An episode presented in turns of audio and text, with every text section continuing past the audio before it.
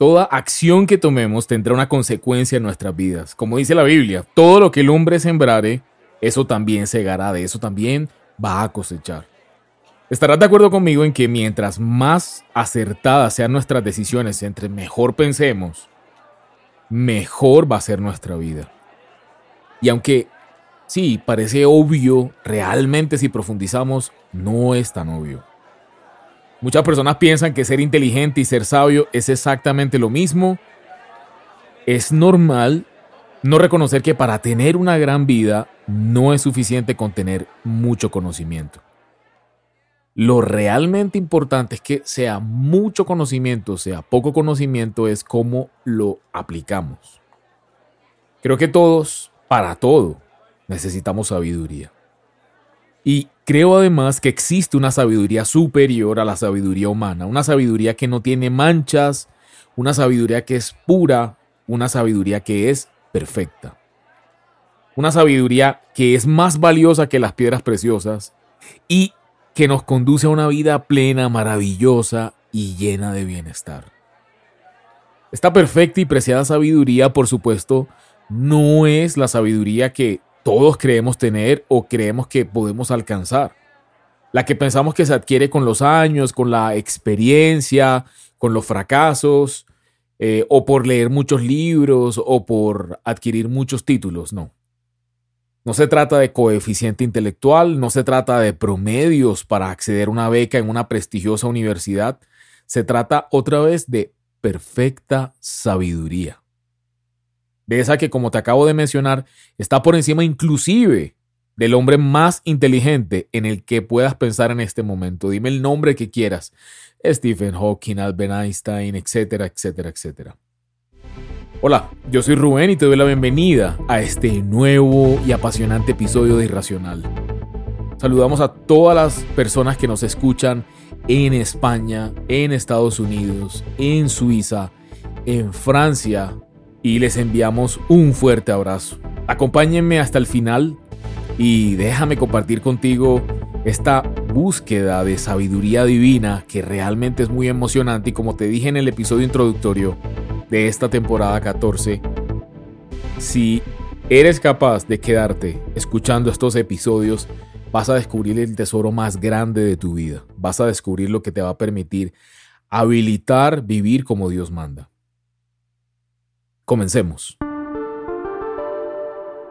La inteligencia de las personas ha sido una incansable preocupación, inquietud de la psicología. De hecho, la medición, la forma como miden las habilidades y funciones mentales, tiene o es de por sí una propia disciplina, que se llama la psicometría.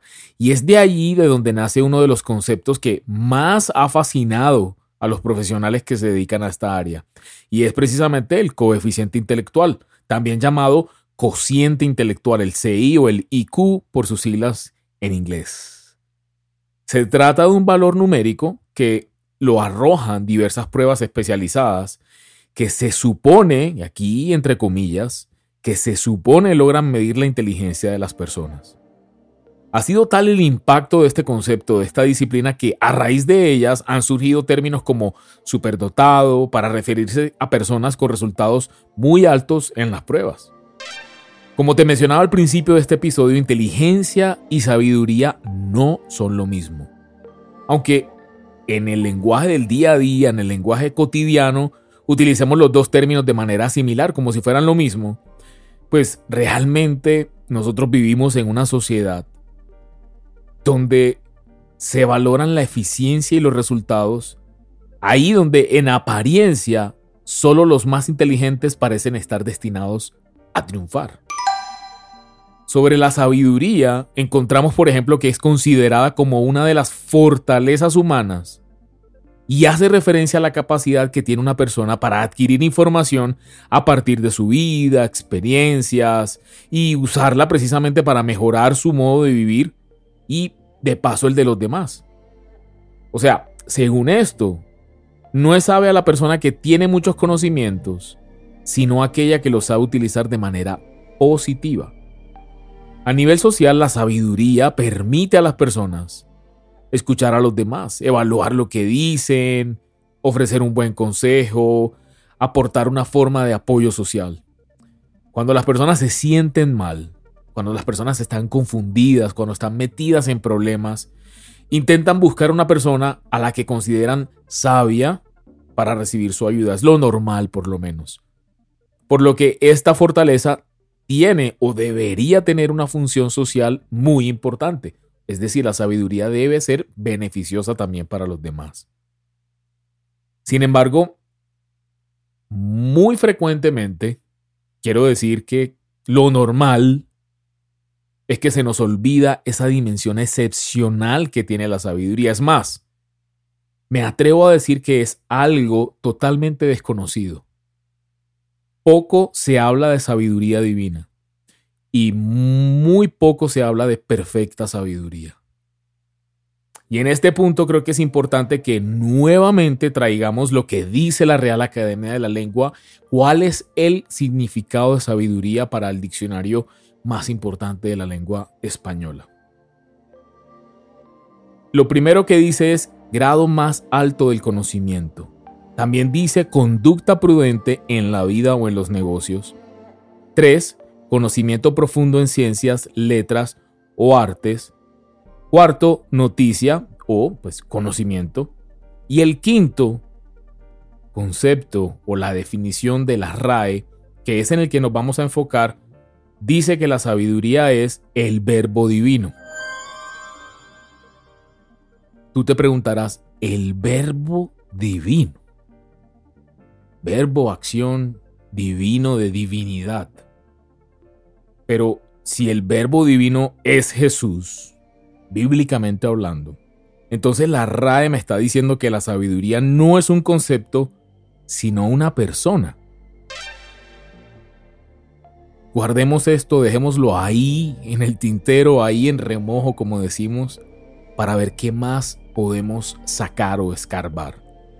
En el libro de Proverbios, que es el libro de la sabiduría en la Biblia, en el Antiguo Testamento, vemos cómo Dios dedicó muchos pasajes a llamarnos la atención sobre el ser sabios, a buscar, a decidir la sabiduría o a decidirnos por la sabiduría por encima de cualquier necesidad, cualquier ambición, codicia que el hombre pueda tener. O sea, si la Biblia dice en Proverbios que si el hombre desea riquezas, primero busque sabiduría. Si el hombre desea bienestar, todo lo que el hombre pueda desear, nada superaría a la sabiduría.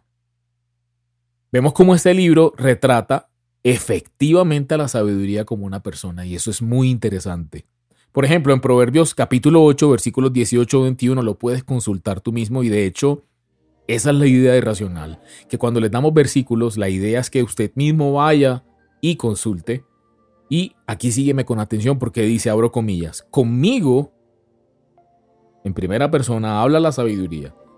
Abro comillas nuevamente, conmigo están las riquezas y la honra, la prosperidad y los bienes duraderos. Mi fruto es mejor que el oro fino. Mi cosecha sobrepasa a la plata refinada. Voy por el camino de la rectitud, por los senderos de la justicia, enriqueciendo a los que me aman y acrecentando sus tesoros. Lo voy a leer de nuevo. Sígueme con atención que te estoy dando la clave de la vida. Conmigo están las riquezas y la honra la prosperidad y los bienes duraderos. Mi fruto es mejor que el oro fino, mi cosecha sobrepasa a la plata refinada. Voy por el camino de la rectitud, por los senderos de la justicia, enriqueciendo a los que me aman y acrecentando sus tesoros. Bueno, este pasaje es un pasaje que no permite espiritualizar las riquezas. Hay un grupo de creyentes muy amplio que digamos han llamado que las riquezas es algo negativo, que Dios no quiere que prosperes y prácticamente la prosperidad se volvió un tema malo. Este pasaje es la demostración de que la sabiduría, de que la voluntad de Dios es que adquiera sabiduría y que trae estos beneficios. Por supuesto es para el que quiera recibirlos. Y no se pueden espiritualizar porque hace tantas diferenciaciones, riquezas, prosperidad, bienes duraderos, bienes duraderos. Del hebreo, bienes duraderos. O sea, no es un error de traducción del lenguaje original. Entonces, vale la pena, creo que es importante recibir esta palabra y, frenarse un momento y decir, bueno, ¿dónde está? ¿Dónde adquiero? ¿Dónde consigo esa perfecta sabiduría? ¿Cómo hago para adquirir semejante tesoro? ¿Será que está en libros? ¿Será que está, no sé, en bibliotecas antiguas? ¿Cómo la encuentro? ¿De dónde sale? Job, el libro de Job en el Antiguo Testamento también, capítulo 12, versículo 13, comienza a revelarnos más o menos dónde encontrarla y te leo textualmente. Abro comillas, con Dios está la sabiduría y el poder, suyo es el consejo y la inteligencia. Y lo primero es una diferenciación entre sabiduría, consejo, poder e inteligencia. Son cosas diferentes bíblicamente. Es importante recordar que la sabiduría que viene de Dios no es igual a la sabiduría humana, no es igual a la sabiduría que podemos tener nosotros para el día a día, es una sabiduría superior. Y aquí hago un énfasis especial en que la sabiduría humana sí se puede centrar en adquirir conocimiento humano, terrenal, científico. Alguien sabio es alguien que sabe mucho, digamos, en, términos eh, humanos, meramente humanos. Sin embargo, la sabiduría que Dios nos da es una que nos capacita para hablar o actuar reflejando su carácter, es decir, el carácter de Dios en medio de cualquier circunstancia. La verdadera sabiduría tiene su origen en Dios. Y mientras más nos acerquemos a Dios, en espíritu y en verdad, como dice la Biblia, más sabios seremos. Como dice la palabra, júntate con sabios y sabios serás. Si nos juntamos con Dios todos los días, adivina qué va a sucedernos. Poco a poco, su palabra nos va permeando. Los libros de Proverbios, los libros, el libro de Eclesiastés, que ambos son escritos por el rey Salomón, hijo de David, a veces son llamados literatura de la sabiduría precisamente. Los sabios del antiguo cercano oriente comprendieron en su momento la superioridad de la sabiduría sobre el conocimiento. Porque la sabiduría abarca al conocimiento, o sea, la sabiduría incluye el conocimiento. También incluye la conducta moral, también incluye la comprensión, el conocimiento, el discernimiento. Una persona no se consideraba sabia a pesar del conocimiento que pudiera tener si sus hechos no se ajustaban a una completa rectitud. Es decir, si la persona no daba frutos de sabiduría, no era considerado sabio. El libro de Santiago en el Nuevo Testamento dice cosas muy interesantes sobre la sabiduría. De hecho, toda la Biblia es un libro para enseñar, para aprender sabiduría para el día a día. Quiero que veas en este momento que lo que estamos hablando son cosas prácticas ya lo iremos revelando eh, a lo largo de la temporada. Claro, es una sabiduría que trasciende todo el conocimiento humano, pero también es una sabiduría que nos ayuda para el día a día, es decir, para todo. En el capítulo 1, versículos 2 al 6, vemos que nuestra reacción ante las pruebas de la vida es una señal del nivel de sabiduría que tenemos. Durante los tiempos difíciles se ve con claridad si nos movemos impulsados por nuestras emociones y frustraciones o si lo hacemos guiados por la sabiduría que viene de Dios. A mí me gusta decir que las pruebas o las dificultades son un tinte que revela lo que realmente hay en el corazón del hombre. Las pruebas pueden traer como resultado crecimiento, bendición, aprendizaje. Esto pasa cuando permitimos que Dios nos guíe en medio de las pruebas y que nos dé la sabiduría necesaria para actuar de forma correcta. Sin embargo, si nosotros queremos de verdad, si tú quieres ser guiado por la sabiduría que viene de Dios, hay que pedirla. Es un paso de humildad. Es importante abrir el corazón y pedir la perspectiva de Dios, comenzar a ver las cosas como Dios las ve y no como nosotros las percibimos. esto me parece increíble y de hecho me parece muy simple. Tan simple que nos hemos dedicado nosotros los seres humanos a complicarlo. A mí personalmente me explota la cabeza este conocimiento. Sobre todo porque, como te digo, hemos aprendido o nos, nos hemos acostumbrado a vivir de manera caótica, enredado. Y aquí es un llamado para ti y para mí siempre a frenar y a reconocer delante de Dios. Porque siempre estamos queriendo tomar nuestras propias decisiones, equivocándonos una y otra vez sin saber, ignorando que tenemos la opción maravillosa de recibir la sabiduría divina con el solo hecho de ser humildes. Acercarnos a Dios con un corazón humillado y pedírsela. mientras tú estás aquí escuchando este podcast, muchas personas están buscando un coach de vida que les enseñe a vivir bien. Bueno, bueno, en fin, ese es otro tema. Entonces, como te decía, Dios es la fuente primordial de toda sabiduría. Porque sus enseñanzas en sí son sabiduría, son la fuente de la sabiduría. Además, Dios todo lo sabe. Dios es omnisciente. Todo lo sabe, todo lo conoce y, por supuesto, solo en Él radican o están escondidos todos los misterios, los secretos de la sabiduría. Por otro lado, el mismo libro de Proverbios, en el capítulo 1, versículo 7, dice que el principio de la sabiduría es el temor al Señor.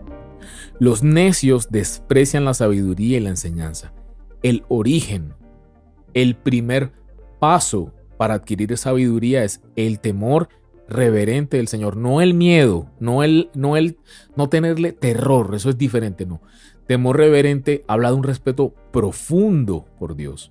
Ponerlo a Él de primero en todas tus decisiones y de verdad detenerte a pensar que vale la pena y más en este tiempo, frenar, leer la palabra y preguntarle a Dios qué opinión tiene y entablar una relación con Él.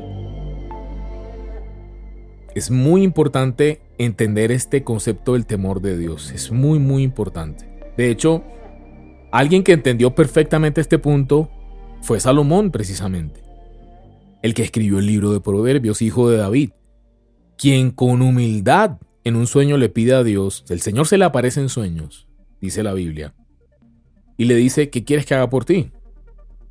Y él lo que le pide al Señor es, dame sabiduría para poder gobernar, para poder ser rey.